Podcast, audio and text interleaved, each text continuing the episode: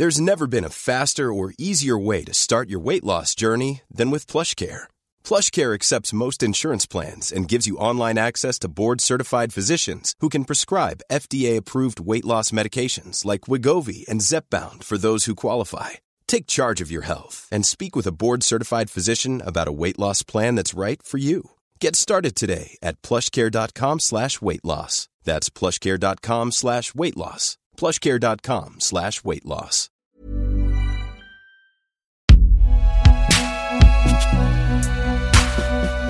Sculpté par Binge Audio.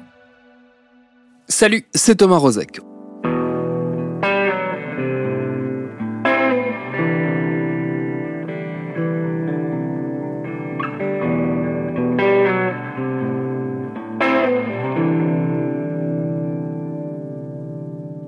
Reprend le fil dans ce second épisode de notre discussion avec Cédric Héroux et on reprend les choses pile là où on les avait laissées, à savoir la longue, très longue surveillance policière dont il a fait l'objet pendant deux ans.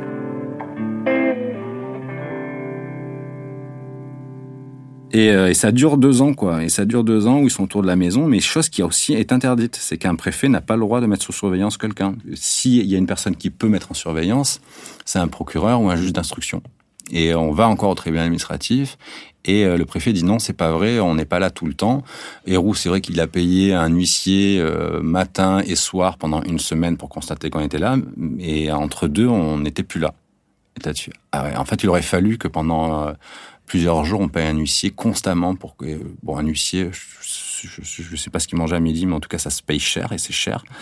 Et là, tu te dis, putain, il est gonflé, le mec. Et le préfet lui-même euh, ment à la justice en fait. Et tu dis un préfet peut prendre 50 bonhommes là et, et, les mettre autour de chez qui il veut comme ça euh, aux yeux de tous hein, parce que tout le monde voyait qu'il y avait des flics autour de chez moi euh, et euh, là tu dis il y a quand même un problème quoi.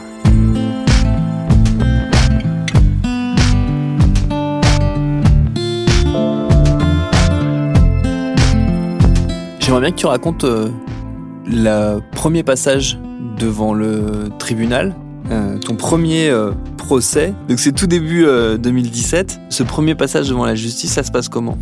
Bah, Ça se passe que je suis pas encore super compétent en termes de droit, enfin de pénal, droit pénal sur le droit des étrangers. Ça se passe qu'on prend... Enfin, la juge est très à l'écoute, mais me condamne quand même. Et moi, jamais de la vie, je pensais que j'allais être relaxé par la suite, hein, mais, mais elle nous condamne à 3000 euros d'amende avec sursis. Et le procureur de la République fait appel et euh, on fait appel aussi. Mais elle est assez euh, compréhensive quoi de ce qui se passe. Mais elle dit euh, en fait ce que vous auriez dû faire, c'est prouver qu'il y avait une nécessité d'agir et prouver que, bah, les personnes étaient vraiment dans un état où il y avait un besoin humanitaire, que c'était pas juste du passage de frontières dans un but idéologique, etc., etc. Quoi. Le procureur, elle est pas content du tout parce que parce qu'il bah parce que euh, on lui a demandé de pas être content, quoi. C'était le même qui m'avait fait bénéficier de l'immunité humanitaire euh, au mois d'août 2016 euh, et qui là s'acharne et qui, je me rappelle à un moment, il dit oui, Monsieur Héroux se sert des tribunaux comme une tribune, c'est un scandale. Il se sert de la justice comme un porte-voix pour ses idées politiques, etc. Je, je rappelle que c'est lui qui me poursuit, et pas le contraire, hein, que je suis pas là par plaisir et que s'il veut pas que je me serve des tribunaux comme une tribune, ben, il a qu'à pas me poursuivre. Mais après, du coup, on va aussi en, en cours d'appel euh, d'Aix-en-Provence. Et euh, là, c'est un procès assez horrible, quoi. Tout à charge. Je, euh, je vois la haine dans les yeux de l'avocat général. Et, et, le juge, pareil, machin. Je prends huit mois de prison avec sursis. C'est en août 2017 Ouais, c'est ça. Après cet appel, c'est donc cette condamnation à la cour d'appel d'Aix-en-Provence, il se passe quoi On va en cassation. Ouais. En cassation, en fait, ça a une, ça a une analyse euh, technique. Ouais, technique, c'est ça. On fait pas du tout de fond euh, ni quoi que ce soit. On regarde les textes de loi en fait. Est-ce que ça rentre ou pas, machin. Et là, du coup, en même temps, on fait une QPC. C'est une question prioritaire de constitutionnalité. On demande au Conseil constitutionnel si euh, ce qu'on appelle le délit de solidarité ne met pas à défaut la, notre devise, hein, euh, liberté, égalité, fraternité, en sachant qu'à valeur constitutionnelle, il n'y avait que la liberté et l'égalité et pas la fraternité. Et valeur constitutionnelle, ça veut dire quoi? Ça veut dire que quand on propose une loi, elle devait avant respecter que la liberté des gens et l'égalité, mais la fraternité n'est pas valeur oui, bien sûr, c'était dans la Constitution de par la devise, mais c'était pas valeur constitutionnelle. Et du coup, la fraternité, euh, donc c'est une date historique, hein, et juillet 2018. Donc la fraternité était à valeur constitutionnelle. Donc la loi de, dite du délit de solidarité euh, a été revue et les législateurs ont reformulé cette loi. Bon, elle est encore écrite, euh, elle est très mal écrite, mais bon. Et ils me rejugent euh, avec cette nouvelle loi. Je suis rejugé à Lyon, donc c'est un procès super, super, super long. Donc il dure euh, 6-7 heures. Et, euh, et le juge est vachement à l'écoute est vachement à l'écoute et euh, l'avocat général il se trouve un peu comme un con parce qu'il s'y attend pas du tout et on a une défense qui le déstabilise. Et euh, en fait ce qui s'est passé donc je refais un peu marche en arrière donc euh, on est au Luciole avec des Érythréens des Soudanais etc donc qui est ce squat que vous aviez ouvert. Voilà ce squat qu'on avait ouvert. On est en, en octobre 2016 et deuxième jour de squat et on est averti que les flics vont revenir demain matin à 7 heures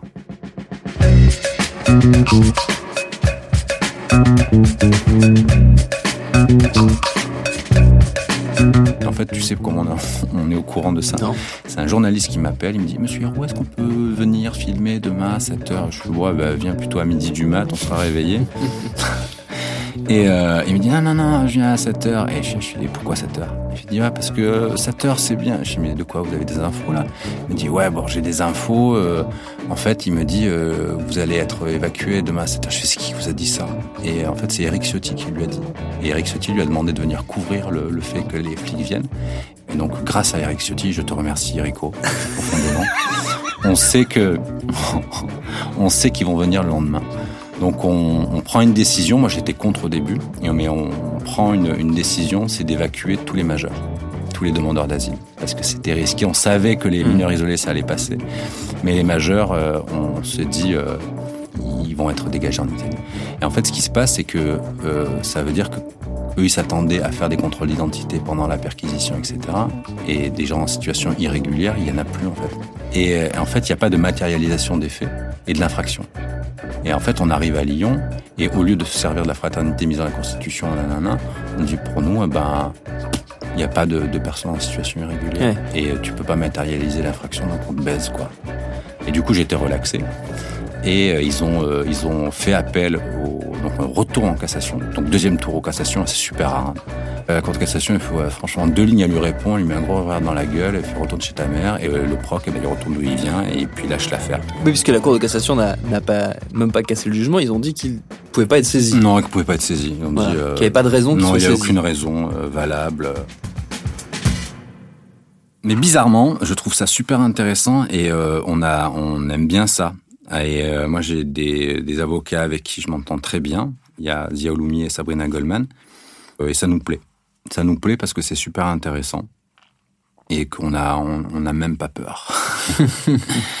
j'ai remarqué un truc, Cédric, c'est que quand tu parles de toi et de ceux qui t'aident, tu dis beaucoup on et nous, euh, comme s'il il fallait remettre du collectif dans une lutte qui était devenue vachement personnalisée, pas par toi, mais par euh, l'extérieur. On a beaucoup focalisé sur toi et il y a l'idée de montrer maintenant que en fait, t'es pas tout seul dans cette histoire. Non, mais après, c'est le rôle d'un porte-parole. Maintenant, on confond avec notre système politique des porte-paroles avec des gens de pouvoir, en fait. C'est mmh. que tu, tu peux être un porte-parole et pas, et être dans une dynamique de pouvoir euh, collégial, quoi. Tu vois, euh, quand on parle de Cédric Héroux médiatisé, on dit il. Et moi, j'ai besoin aussi de, de peut-être un peu schizophrène, hein, mais j'ai besoin de séparer le moi et le, le Cédric Héroux médiatique, quoi. Mmh. Et à la maison, bah, évidemment, ça s'est fait. Là, je suis là en train de te parler, et pour l'instant, à la maison, ils font des trucs, quoi. Tu vois, il est en train de planter des tomates et machin, donc il y a, y, y a du travail qui est fait à la maison, et beaucoup, beaucoup de jeunes d'ailleurs, et beaucoup de femmes. C'est une lutte très féminine. Mmh. Forcément, on a besoin d'être euh, nombreux, complémentaires. Euh, et à la maison, c'est assez fluide. Tu vois, on fait quasiment pas de réunions, mais quasiment pas. C'est qu'en fait, on, les réunions, elles se font euh, en discutant, en fait. Ouais.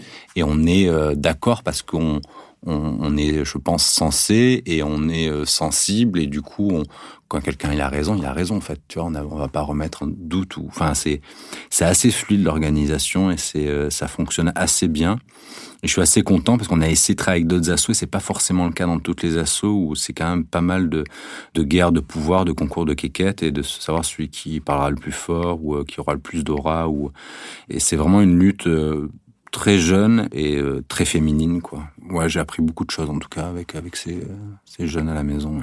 Ça s'est transformé aussi beaucoup, euh, cet espace où toi tu travaillais, qui était ton entreprise, ton exploitation agricole. c'est plus vraiment le cas. Maintenant, c'est devenu une antenne d'Emmaüs, je crois?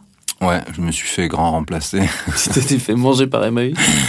Non, mais en fait, ce qui s'est passé, c'est qu'en 2017, on a créé euh, une association euh, qui s'appelle DTC. Là, En fait, vous ne voyez pas, il est en train de me sourire. je voulais que tu racontes cette partie-là. mais euh, ça s'appelle Défendre ta citoyenneté. Non, mais en fait, en vrai, on a fait une réunion pour la création et euh, on a un peu trop picolé. Enfin, comme d'habitude, hein. Et on, on a appelé ça DTC pour dans ton cul, en fait, euh, en honneur au préfet. euh, et on a trouvé euh, ce que ça pourrait dire. Un ta acronyme qui marchait, un voilà, acronyme qui marche. Et en fait, ce qui se passe, c'est que chez nous, on fait des petites maisons en bois pour que les gens restent. Les gens restent et on découvre ce que c'est que l'accueil euh, moyen et long terme. C'est qu'avant, on faisait que du, du court terme et on découvre que les gens deviennent dépressifs. Et là, c'est c'est un peu une claque dans notre gueule. Et on se dit, oh là là, et il faut absolument trouver une activité pour les gens, quelque chose. Et euh, Sauf que tu peux pas les faire travailler. ben, j'aurais Pas pu sur ton cachette, exploitation. quoi. Voilà. C'était le risque de ouais, faire du travail dissimulé. Ouais, c'est ça. Et surtout, on est surveillé par les flics et tout. Et je me suis dit, bon, on va pas, on va pas s'amuser à ça. Et on recherche des solutions et on découvre Emmaüs, les communautés Emmaüs que je connais, que tout le monde connaît, quoi. hein. Et, et on se dit, bah, c'est quand même pas mal. Et, euh, et on s'est mis en, en lien avec pas mal de responsables de communautés. Et on, et on trouve la démarche intéressante sur le côté un peu punk que pouvait avoir l'abbé Pierre aussi et, et qu'ont les, les communautés d'Emmaüs. Et euh, on se dit, bah, c'est quand même une bonne opportunité. Surtout, ils ont un, statut qui est pas parfait, mais en tout cas qui a le mérite d'exister et qui permet à des gens qui n'ont pas le droit de travailler, donc des gens en demande d'asile ou des personnes en situation irrégulière, de pouvoir avoir une activité et tout en payant des cotisations, etc. Donc, euh, c'est intéressant. Donc, en fait, ce qu'on a fait, c'est que j'ai laissé mon exploitation agricole à l'association que j'avais euh, créée, que nous avions créée. Et je suis devenu salarié de cette association. Moi, je gagne pas 8500 euros par mois. Pas loin, c'est le SMIC. Mais c'est suffisant parce que j'ai pas de crédit, j'ai pas de machin, tout ça.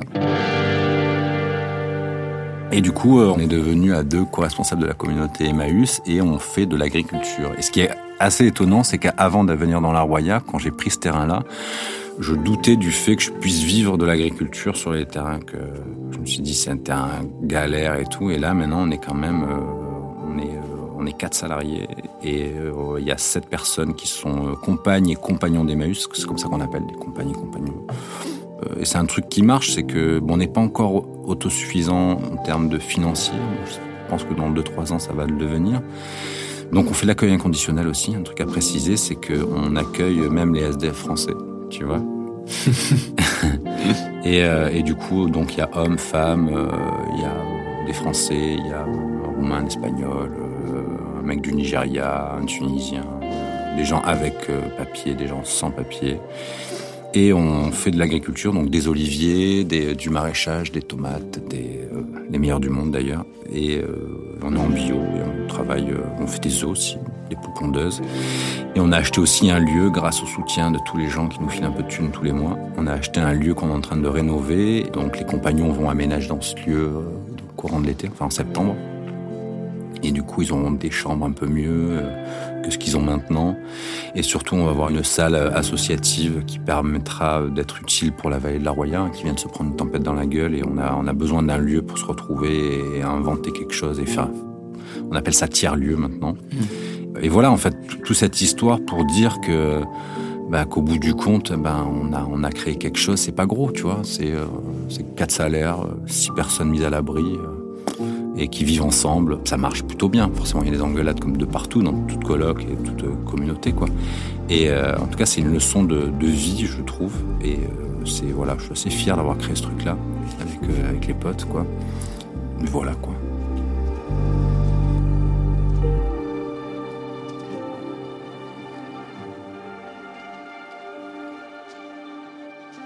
Tous ces gens qui sont passés par chez toi, que t'as accompagné, que t'as croisé, euh, t'as gardé des contacts avec celles et ceux qui sont euh, Euh, ouais, bien sûr. Passé Ouais, il y a des. euh, ouais, ouais, où est-ce de- qu'ils sont maintenant, tu sais, Bah, certains. Enfin, qui c'est dur de le dire pour tous parce qu'il y en a eu beaucoup. Ouais, il y en a eu beaucoup. Il y a 2500 personnes qui sont passées à la maison. Mais euh, il y a des gens, surtout, il y en a quelques-uns qui sont restés en 2017 pendant plusieurs mois et qui ont vraiment géré le, le, le CCH, le camping Cédric Héroux. Tu vois, qui faisait l'accueil de nuit, qui faisait tout ce qui était administratif, les traductions, euh, et qui gérait vraiment le truc. C'est quand même du boulot parce qu'il faut, c'est compliqué, c'est qu'il faut nettoyer les couvertures de chaque personne tous les jours pour les mm. problèmes de maladie, etc. Et qu'on est 100, 150, et ben c'est plusieurs repas par jour, euh, mais plusieurs c'est plusieurs, hein. c'est pas, c'est pas, c'est beaucoup. Donc les casseroles, elles font que tourner. Enfin, c'est quand même une activité euh, à temps plein pour une dizaine de personnes sans problème. Et euh, du coup, avec ces personnes-là, on est resté en contact. Hein. Enfin, globalement, euh, ouais, on a des nouvelles. Et puis, c'est, euh, il y a des bonnes nouvelles. Et bon, après, il y a des mauvaises nouvelles. Donc, des gens qui se retrouvent sans papier aussi. Mais il y a au moins 80% des gens qui sont passés par la maison, qui ont le statut de réfugié. Et on se retrouve, ouais, avec des gens sans pape, quoi, qui restent sur le territoire, mais qui sont un peu éloignés d'une intégration optimisée, quoi. Donc, sans papier, c'est compliqué de s'intégrer correctement.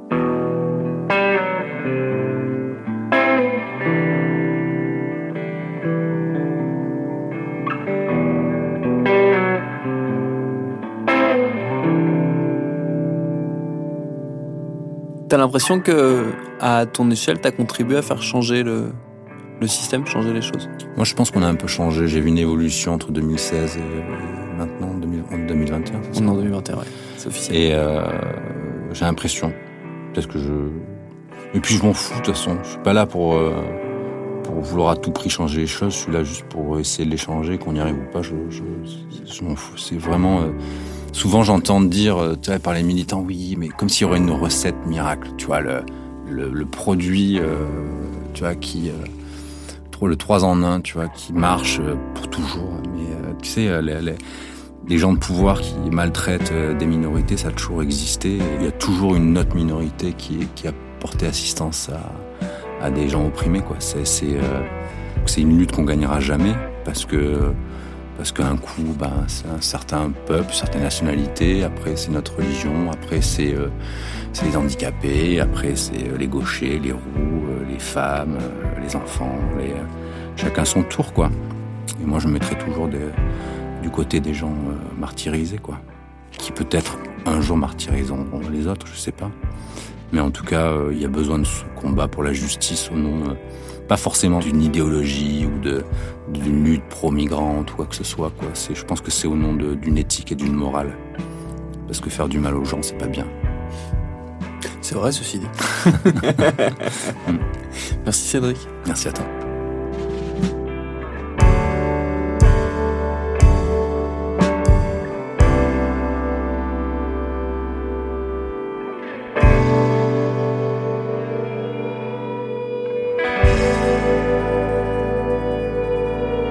Et je termine en précisant que ces combats, Cédric Héroux leur a consacré un livre, Change ton monde, c'est son titre. Il est paru en octobre 2020 aux éditions Les Liens qui libèrent. Je ne peux évidemment que chaudement vous le conseiller, tout comme je vous conseille de vous abonner à notre newsletter La Dose, notamment pour aller lire le très beau texte qu'il a eu la gentillesse de signer pour nous. Merci encore une fois à Cédric Héroux pour ses réponses. Programme B, c'est un podcast de Binge Audio préparé par Lauren Bess, réalisé par Mathieu Thévenon et c'est Adèle Itel El Madani qui a assuré la prise de son de cette discussion. Merci à les trois. Abonnez-vous sur votre appli de podcast préféré pour ne manquer aucun de nos épisodes. Facebook, Twitter, Instagram pour nous parler. Et à demain pour un nouvel épisode.